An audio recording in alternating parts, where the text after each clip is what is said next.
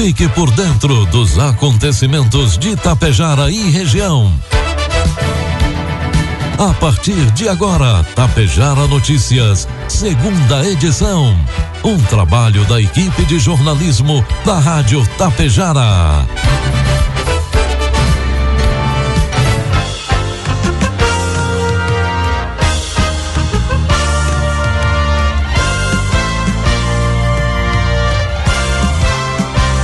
Agora são 12 horas 32 minutos, 31 graus é a temperatura em Tapejara. Boa tarde. Hoje é sexta-feira, 9 de fevereiro de 2024. Confira os destaques desta edição. Governo de Itapejara conquista novos recursos para moradias na cidade. Prazo para cadastros e recadastros na UTAP terminam neste sábado. Natural de Santa Cecília do Sul, Sofia Marcon conquista a segunda colocação na vaca parada do rodeio de Vacaria. E Água Santa e Santa Cecília do Sul terão desligamentos programados de energia na semana que vem. Essas e outras informações você confere a partir de agora com o oferecimento da Cotapel está no ar a segunda edição do Tapejara Notícias. Afagar a terra, plantar, esperar a semente germinar, cultivar para gerar frutos, a vontade de vencer, a força para viver, o alimento em nossa mesa. Esta é uma história de sucesso que se escreve com luta, coragem e perseverança. Uma história sólida que busca cada dia o crescimento coletivo. Assim, a Cotapel está presente na vida das pessoas, razão maior de sua existência. Cooperativa Agrícola Tapejara Limitada, desde 1985, ao lado de quem produz. Produtos agrícolas. Cotação dos produtos agrícolas, preços praticados hoje pela Cotapel. Soja, preço final, cento e dezoito reais. Milho, preço final, cinquenta e quatro reais. Trigo PH 78 ou mais, preço final, sessenta e cinco reais. Influenciada pela ampliação na mistura de biodiesel a diesel para 14% a partir de março e pelo consumo interno aquecido para o combustível, a indústria de biodiesel deve elevar em quase 28% a demanda por soja para processamento de óleo neste ano, principal matéria-prima do biocombustível. Segundo as novas projeções divulgadas nesta semana, a indústria de biodiesel deve consumir 36 milhões e 800 mil toneladas de soja em 2024, contra 28 milhões e 800 mil no ano passado. Com esse volume, a fabricação do biocombustível pode alcançar o recorde de 8 milhões e 900 mil metros cúbicos. A produção do biodiesel vai em linha com o consumo, que está estimado em 8 milhões e 800 mil metros cúbicos. No ano passado, o consumo de biodiesel cresceu de 19,2% para 7 milhões e 400 mil metros cúbicos.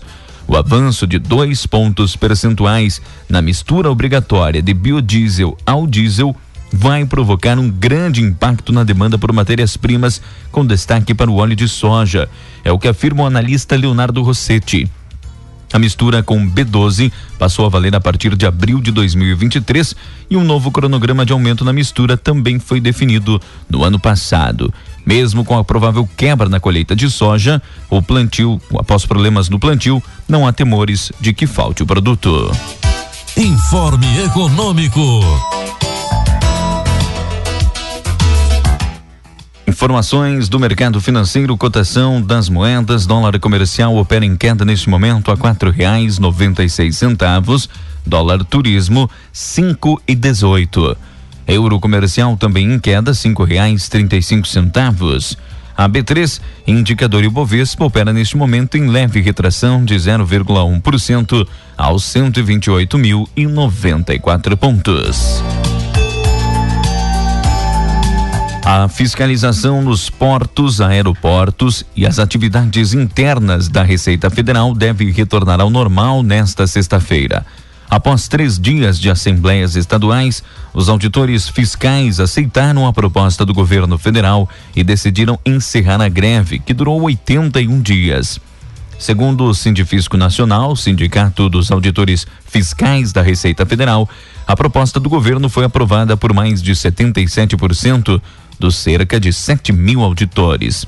Apesar do fim da greve, a categoria mantém o estado de mobilização até que ocorra a assinatura do decreto com o bônus progressivo proposto pelo governo, que está previsto para ocorrer em 15 dias úteis. O governo propôs um bônus progressivo de produtividade que começará em R$ 4.500 neste semestre, subirá para R$ 5.000 no segundo semestre 7 mil em 2025 e chegará a 11.500 reais em 2026. Essas quantias representam o valor máximo que será pago ao auditor que cumprir 100% da meta de desempenho. Previsão do tempo. Agora são 12 horas 37 minutos. Neste momento, céu claro em Tapjara. Previsão do tempo: a massa de ar muito quente segue sobre o Rio Grande do Sul e continua a ganhar força nesta sexta-feira. O evento é um começo de carnaval com temperatura elevada em todas as regiões do estado e até mesmo excessivamente elevadas em muitas cidades gaúchas. O começo do dia já foi quente em diferentes municípios, com mínimas altas. Com o sol, a temperatura disparou e os gaúchos terão mais uma tarde de muito calor, com marcas escaldantes. O sol aparece com nuvens, mas da tarde para a noite ocorrem pancadas de chuva isoladas e temporais localizados, especialmente no centro e na metade norte do Rio Grande do Sul. As imagens do satélite mostram previsão de tempo quente e abafado ao longo de toda esta sexta-feira em Tapejara, com máxima prevista de 33 graus. Não se descarta o aumento da nebulosidade à tarde, com pancadas isoladas entre a tarde e a noite. A máxima prevista para hoje é de 33 graus. Já para o sábado, a previsão é de tempo bom, mas com aumento de nuvens ao longo do dia. Não há previsão de chuva para amanhã e a temperatura deve variar entre 21 e 33 graus. A onda de calor segue ganhando força no Rio Grande do Sul e a temperatura passou pela primeira vez de 40 graus neste ano no estado em registros oficiais. A tendência é de que o calor aumente ainda mais, com marcas perto e até mesmo acima de 40 graus em grande número de cidades, especialmente durante o final de semana.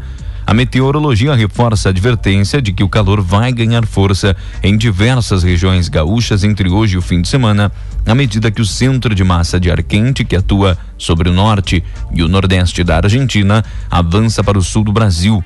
A previsão indica máximas acima de 40 graus na capital no domingo e deve até mesmo passar dos 40 graus durante o fim de semana na região dos vales e na Grande Porto Alegre. Destaques de Itapejara e região.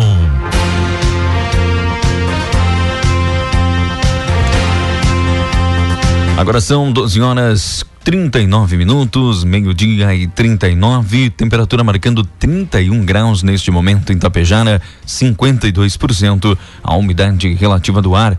Este é o Tapejara Notícias, segunda edição, num oferecimento da Cotapel. Os secretários municipais de Habitação, Jackson Geisel da Silva e de Desenvolvimento Industrial e Comercial, Carlos Eduardo de Oliveira, estiveram em Porto Alegre no dia 31 de janeiro para articular recursos e investimentos destinados ao setor habitacional de Itapejara. A agenda incluiu reunião na Secretaria de Habitação do Estado, onde foram recebidos pelo assessor técnico Pedro Quintanilha. Durante a audiência, foi discutida a terceira fase do programa A Casa é Sua, no qual Tapejara se habilitou em 2022.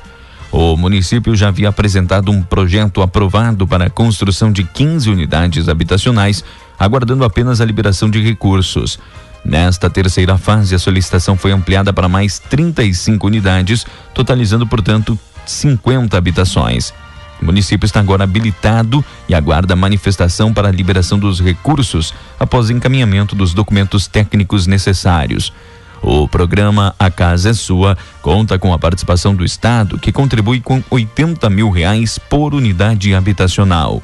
o município complementa com uma contrapartida mínima de 20%, resultando assim em um investimento aproximado de 105 mil reais por unidade habitacional.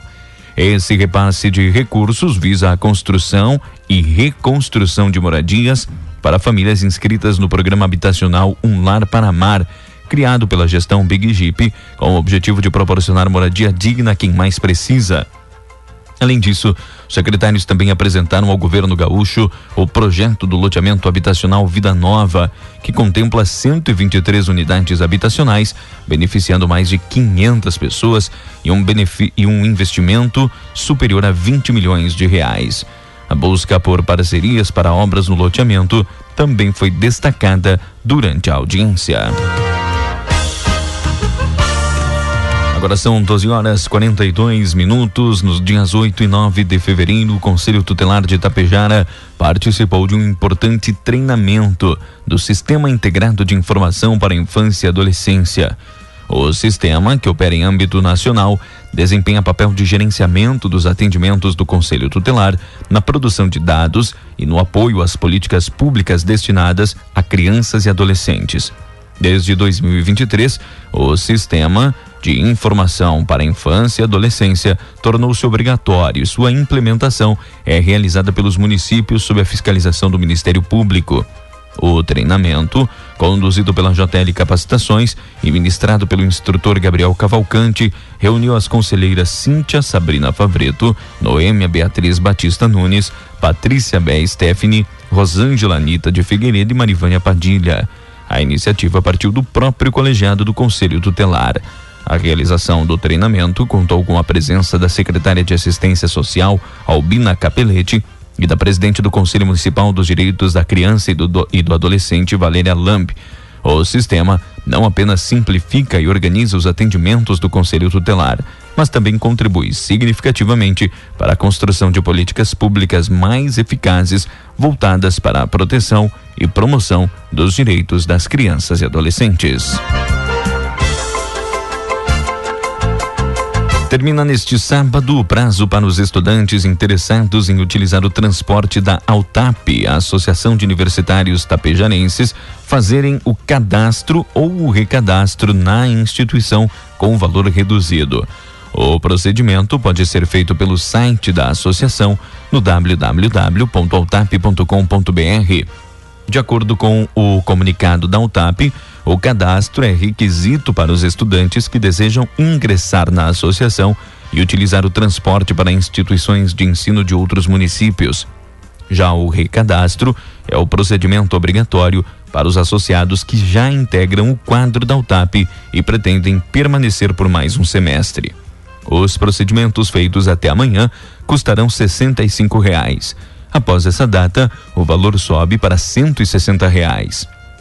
Conforme a entidade, os estudantes que possuem pendências com a associação não conseguirão fazer o recadastro. O acesso ao sistema da UTAP é liberado tão logo o pagamento seja confirmado. Agora são 12:44, meio-dia e 44, 31 graus a temperatura. A prendinha Sofia Panisson Marcon de Santa Cecília do Sul levou mais um troféu para casa nesta semana. A menina, de seis anos de idade, ficou na segunda colocação do torneio de vaca parada na categoria Pré-Mirim Feminina durante o 35º Rodeio Crioulo Internacional de Vacaria.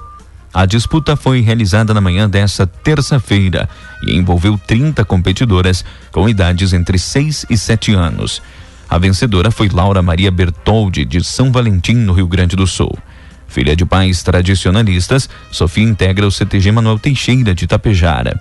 No final de janeiro, ela classificou para a etapa estadual da Festa Campeira do Rio Grande do Sul e pode chegar ao terceiro título consecutivo de uma, de uma das maiores festas culturais gaúchas do estado.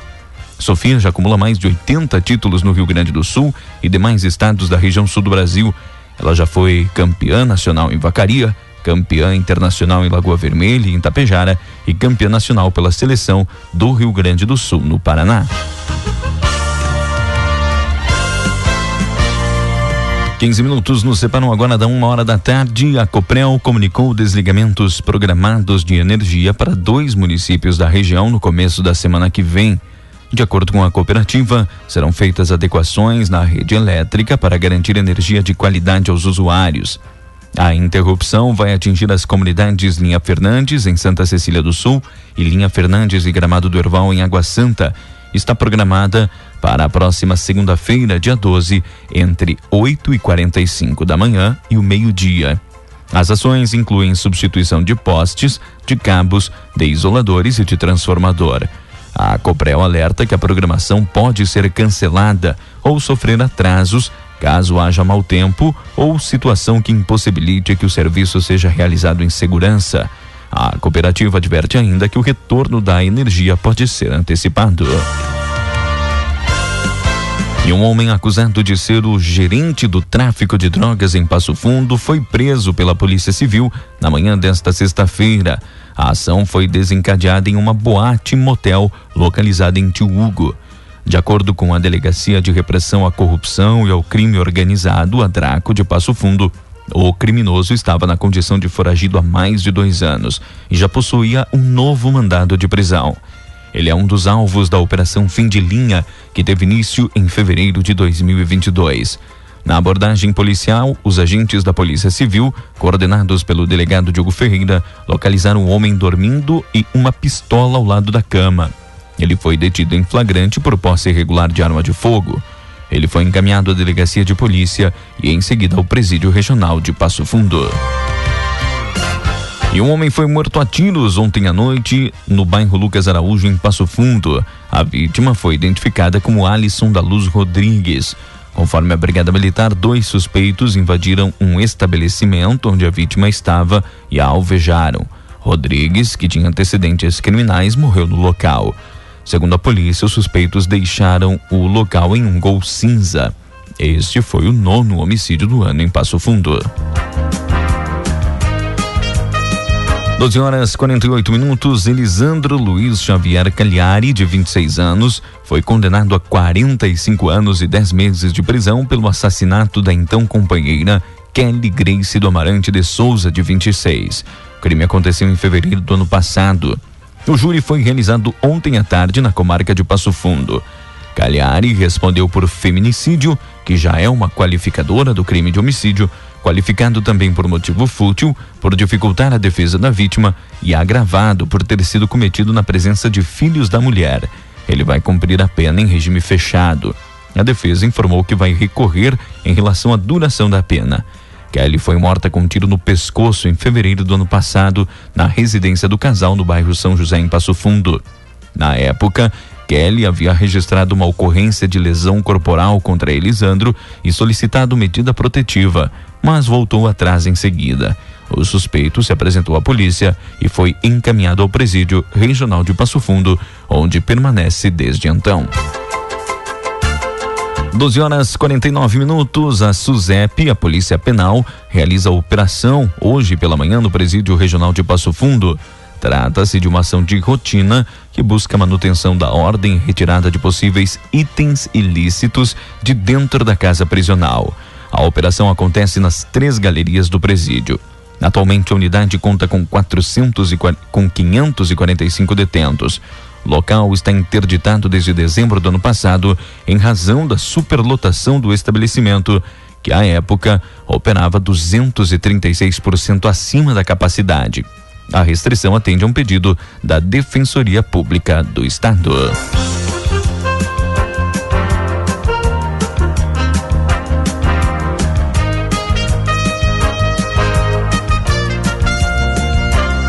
Dados diários fornecidos pela Secretaria Estadual de Saúde confirmaram 10 casos de dengue em Passo Fundo, sendo cinco deles autóctones, ou seja, contraídos dentro da cidade.